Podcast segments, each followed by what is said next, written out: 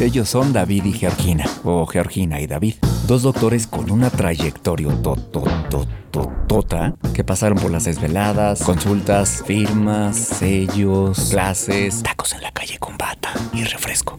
Ya luego dieta balanceada, dar clases, webinars, youtubers y ahora su podcast.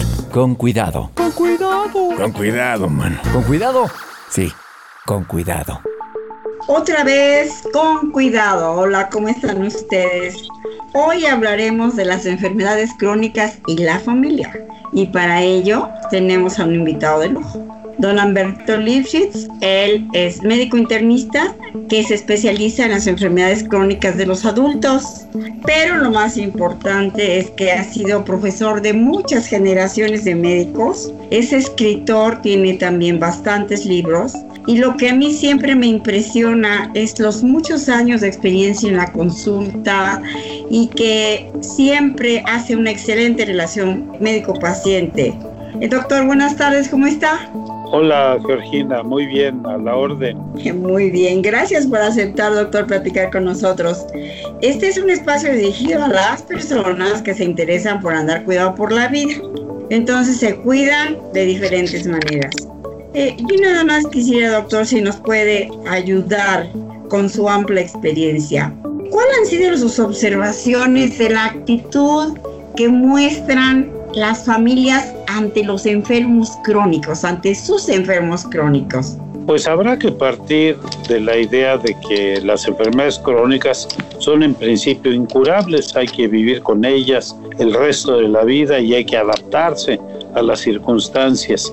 Y esa adaptación no es solo del paciente, también es de la familia, o muy importantemente es de la familia. ¿Cómo actúan las familias de los enfermos crónicos? Pues hay toda una variedad de conductas. Una es la de la familia solidaria, que pues simplemente comprende la situación del paciente y busca la forma de facilitarle la vida o lograr que esta adaptación se dé en las mejores circunstancias. Pero también hay las familias que son eh, autoritarias, quieren imponer la conducta que a veces los médicos sugerimos a los pacientes y les restringen totalmente su libertad, se ponen vigilantes de que se cumplan todas las instrucciones y pues en última instancia sí habrá que reconocer que la responsabilidad es del propio paciente,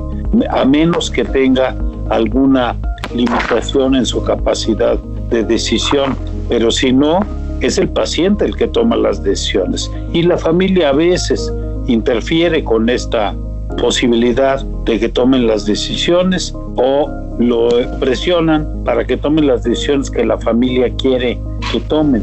También hay las familias que lo que hacen es espiarlo y acusarlo con el médico, que fulano se portó mal y hizo tal cosa en su momento, pero aquí nuevamente habría que partir de que el paciente crónico es competente y que tiene la posibilidad de tomar sus propias decisiones. Entonces, toda una variedad de formas de actuar por parte de la familia y seguramente hay muchas más que yo no estoy comentando ahorita. Tal vez la, parte más importante, y eso en todas las enfermedades crónicas es fundamental, es la educación del paciente.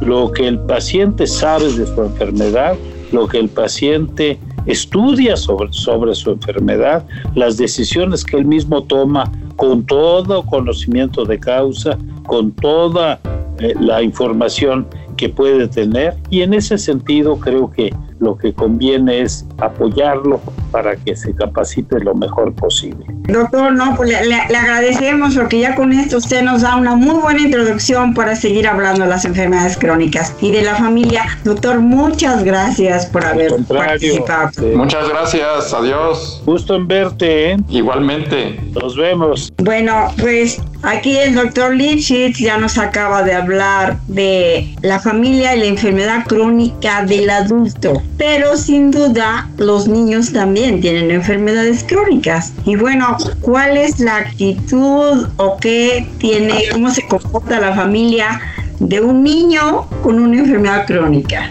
Fíjate que aquí es muy importante porque es totalmente diferente. Porque el adulto con una enfermedad crónica generalmente es porque se la llevó poco a poco ganando en la vida. Su mal comportamiento, sus malos hábitos, su mala educación, seguramente son la causa de las enfermedades crónicas. Ya habíamos comentado que por qué los viejos es igual a enfermos crónicos, pues porque no cuidaron la salud. En cambio, cuando un niño tiene una enfermedad crónica, habitualmente es por la ruleta de la vida, ¿no? Por ejemplo, los niños con cardiopatías congénitas que nacen con problemas del corazón y son niños que, que van a padecer eternamente toda su vida, ¿no? De enfermedades y de complicaciones por un problema de corazón, precisamente. Más adelante, los, sobre todo las niñas, de, a partir de los 10 años, en la adolescencia y demás, van padeciendo enfermedades de la colágena, que también pues, es parte de la ruleta de la vida como el lupus eritematoso, que aparece sin haber un factor desencadenante, aunque sí se supone que puede haber un factor hereditario, ¿no? Pero bueno, no es por malos hábitos, no es por mal comportamiento, no es por descuido, sino pues porque así, así le tocó. Y es muy complicado, es muy complicado para toda la familia porque se rompen todas las expectativas. Cuando es un hijo deseado, pues desde el embarazo tú vas creando expectativas sobre ese hijo. Ahora con toda esta alta tecnología sobre todo los ultrasonidos, estos tridimensionales, sí se pueden detectar muchos padecimientos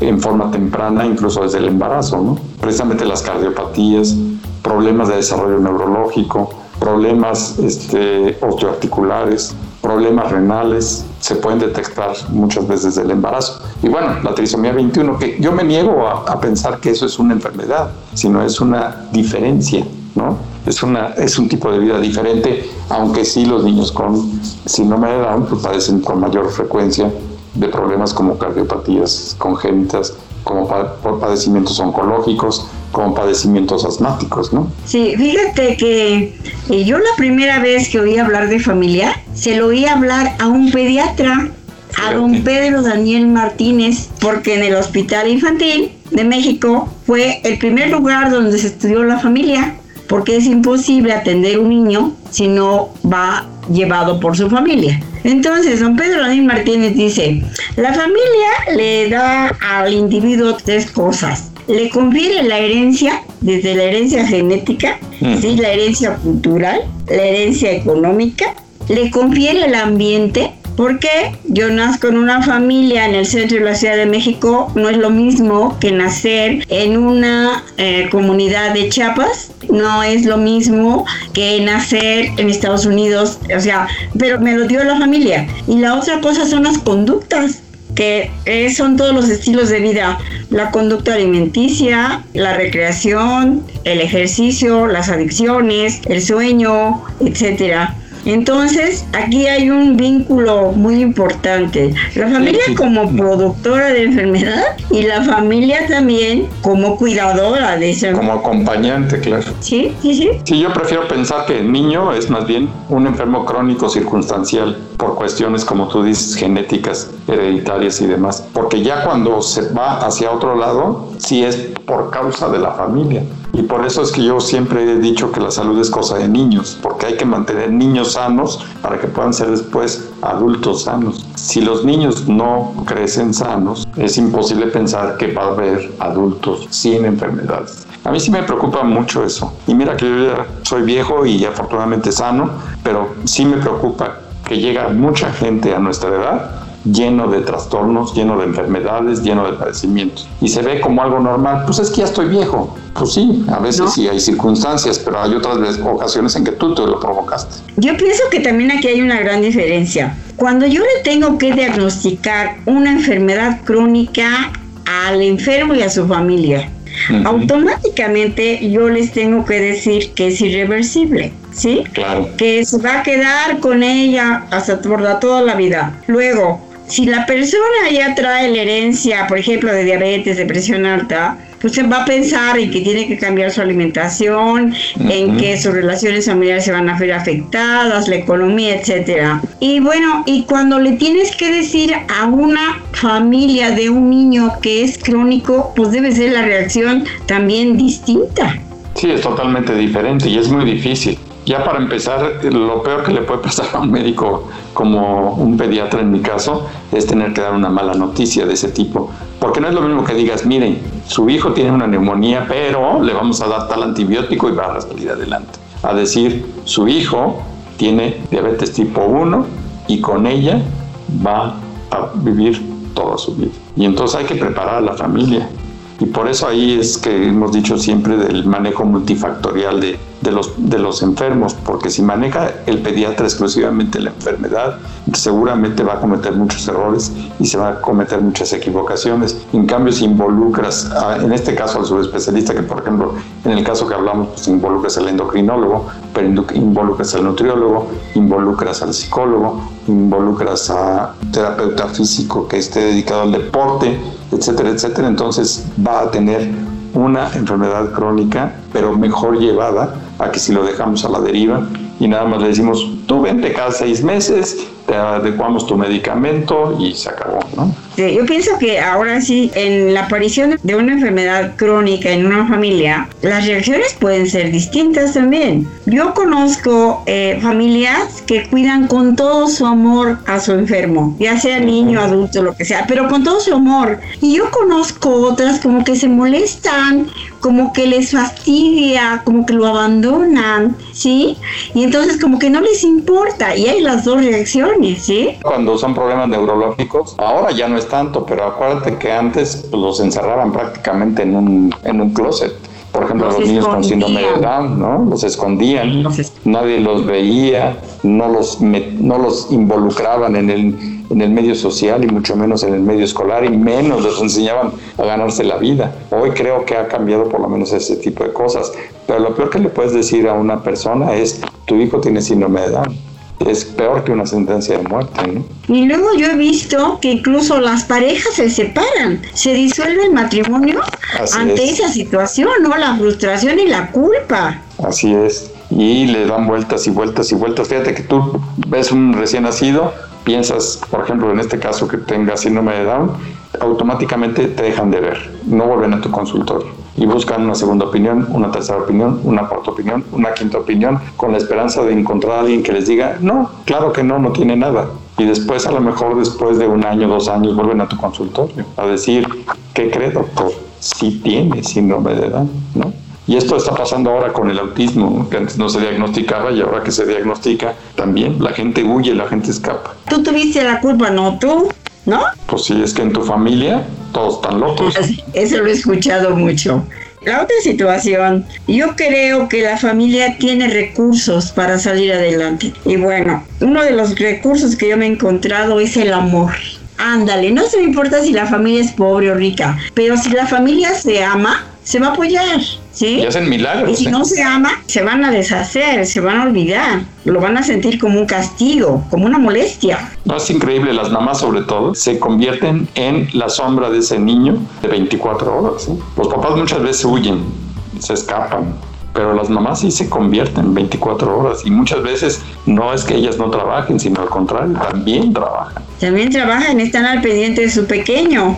Pero bueno, yo también he visto mucho, pues, el apoyo, como dices, la sombra de la madre, pero a veces es la sombra de los abuelos. Están ahí, igual con el enfermo adulto.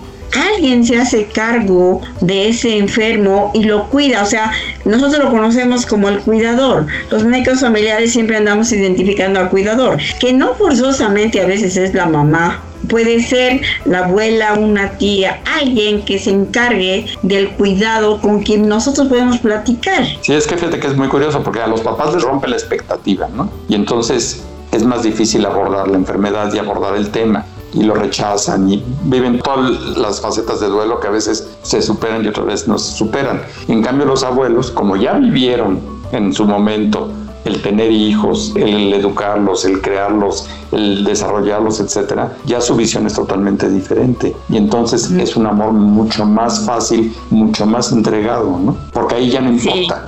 Es tu nieto y punto, no importa si tiene cualidades, defectos, enfermedades y demás. Es tu nieto, es el hijo de tus hijos. Sí, fíjate, otro recurso también muy interesante es el aspecto cultural, porque hay gente muy mágica que cree que la enfermedad vino de algún lugar, es un castigo divino. Y entonces, en esa situación mágica, es como dices, se van a buscar una segunda y tercera opinión y no aceptan lo que uno les está diciendo. Sí, hay que aceptarlo, pero tampoco la otra posición, hablando de, cuestiones religiosas, tampoco es muy buena esa de que, pues Dios así lo quiso. Híjole, pues sí lo quiso, pero ¿qué le hacemos, no? Pues sí, ¿no? O sea, de todas maneras, ya está aquí, ¿no? Pero bueno, aquí luchar contra el pensamiento mágico está terrible, porque por más que le digas y le demuestres, la gente regresa a sus creencias. Otro recurso excelente pues es la educación el nivel educativo que tenga la persona y lo que esté dispuesto a estudiar en relación a la enfermedad crónica. Sí, ahora tenemos una gran ventaja, ¿no? De que tenemos muchos hombres y mujeres este, universitarios o por lo menos bachilleres y eso les da cierto grado de educación que permite hacer a un lado ciertas creencias que llevan al desastre de las enfermedades crónicas. Y también por otro lado, pues bueno, la facilidad que tenemos de información, más que hay que saberla escoger, porque claro, te metes a Google y puedes encontrar porquería y media, pero también es una ventana para encontrar cosas científicas y cosas que te ayuden a encontrar respuestas, ¿no? Claro, pero tiene sus problemas que la gente haya pasado por el doctor Google o el doctor este, Yahoo, tiene sus problemas, ¿eh? Porque luego a nosotros nos meten en serios aprietos después de consultar al doctor Google. Siempre lo consultan. a, veces, antes, incluso para ver si tu diagnóstico puede ser acertado y si tu tratamiento es el adecuado. Bueno, otro recurso que también es interesante identificar es el recurso económico. Eh, yo creo que es muy importante que identifiquemos si el enfermo crónico es la única fuente de ingresos, si la familia tiene otra oportunidad de ingresos. ¿sí? Por ejemplo, ahorita si fallece el jefe de familia, se enferma el jefe de familia y es el único que trabaja, pues eh, el pronóstico para este enfermo crónico no es muy bueno en relación a, esos recursos. Sí, pues acaban en un momento, ¿no? Por eso sería importante que todo el mundo tuviera una seguridad social que desafortunadamente no es así. Pues sí, para que, como dices, que tuviera asegurado que lo van a atender, pero no, no, que lo van a atender, sino que tiene derecho a una pensión, derecho a un una cantidad proporcional de su sueldo, etcétera, etcétera. Así es, pero bueno, queramos o no, el recurso económico siempre es muy importante. Y otro recurso que me estoy aquí pensando es el mismo médico. A veces la familia te permite opinar y te permite opinar libremente, pero a veces no te permiten opinar, dudan. ¿No te pasa eso a ti? Pues sí, dudan, claro. Es lo que te decía yo. Y van sobre una segunda opinión, tercera opinión, cuarta opinión, hasta que les dan la respuesta que ellos están buscando y que quieren. Porque mientras no les das la respuesta que ellos quieren, se van con tu receta y la tiran en el primer bote de basura. Así es. Y luego en el caso de la enfermedad crónica, pues está el duelo, ¿no? ¿Tú crees que no a veces hacen esto por duelo? Pues sí. A ver, yo te voy a hacer una pregunta a ti. ¿Qué es mejor? ¿Tener un cáncer catastrófico a los 80 años o una diabetes, hipertensión, obesidad y cardiopatía a los 40? No, pues tener el problema a los 80 años hasta es esperado. Pero imagínate a los 40, cuando tienes una vida productiva por delante. Entonces piensas en la esperanza de vida, pero la calidad de vida, ¿no? Sí, ¿Qué calidad, de vida te espera? Pero no, es distinto si te lo dicen en la vida productiva, en el momento productivo, que si te lo dicen en el momento en que ya tú hasta tú esperas que vas a morir y la familia también. Claro. Pues imagínate 40 años en la que te vas poco a poco deteriorando, tras, tras, tras, tras. Y a lo mejor te vas a acabar muriendo también a los 80, pero tuviste 40 años catastróficos, ¿no? Sí, 40 años de sufrimiento. Y ahora, pienso que aquí entre México, por ejemplo, y Europa hay serias diferencias. En México no pensamos tan fácilmente en ir a dejar a nuestro anciano enfermo a algún asilo en Europa sí. Pero qué tal que se murieron, cómo se murieron solos en los asilos. Y se, y se murieron los, en los asilos, por cierto. Y además ni siquiera encontraban a los familiares, ¿no? Sí, sí, totalmente solos. Ahí se los encontraron muertos. Eso sí, está terrible también.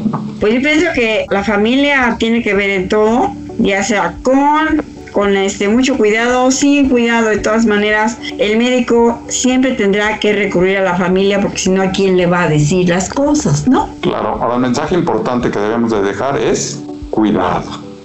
Ahora sí que mucho cuidado.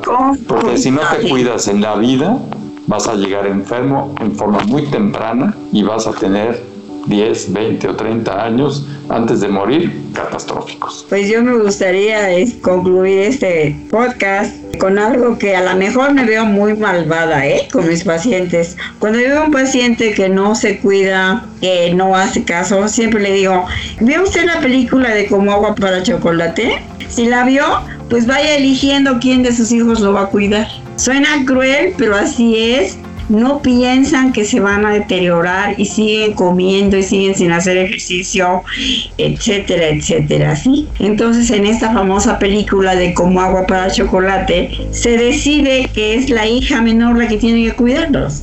Y ya, es la sentencia. ¿sí? A la pobre hija, porque qué horrible que tengas que tener una hija sentenciada a cuidar al padre o a la madre enfermos. Bueno, pues ya eh, tenemos que seguir con cuidado si no queremos llegar descuidados al final de la vida o si no la terminamos antes, porque bueno, porque habiendo una esperanza de vida de 75, ¿por qué nos tenemos que morir a los 60, no? Pues sí, si ya estamos hablando del cuidado en la niñez, ¿qué te parece si la próxima vez hablamos del cuidado en la adolescencia? Porque en la adolescencia también provoca enfermedades crónicas. ¿no? Sí, y ahí en la adolescencia pues es la tierra de nadie, ¿no? Hay muchas cosas que hablar de eso, ¿eh? Bueno, pues vamos a hablar la próxima vez de adolescentes. Entre adolescentes, vamos a tener que traernos un adolescente. No, pues un adolescente va a decir, ¿qué? ¿Para qué me trajeron? ¿Qué yo? Yo llevo aquí. ¿Yo qué? Yo no tengo nada. Los que se mueren son los viejos, yo no. Sí, no, cuando llegan a mi consultorio siempre dicen, no sé, pregúntale a mi mamá, ella me trajo, yo no, yo no tengo nada. Hablar de los adolescentes va a ser todo un reto. Hay que andarnos con cuidado con los adolescentes. Hasta luego, bye. Bye. Esto fue Con cuidado. Con cuidado, mano. ¿Con cuidado? Sí, con cuidado.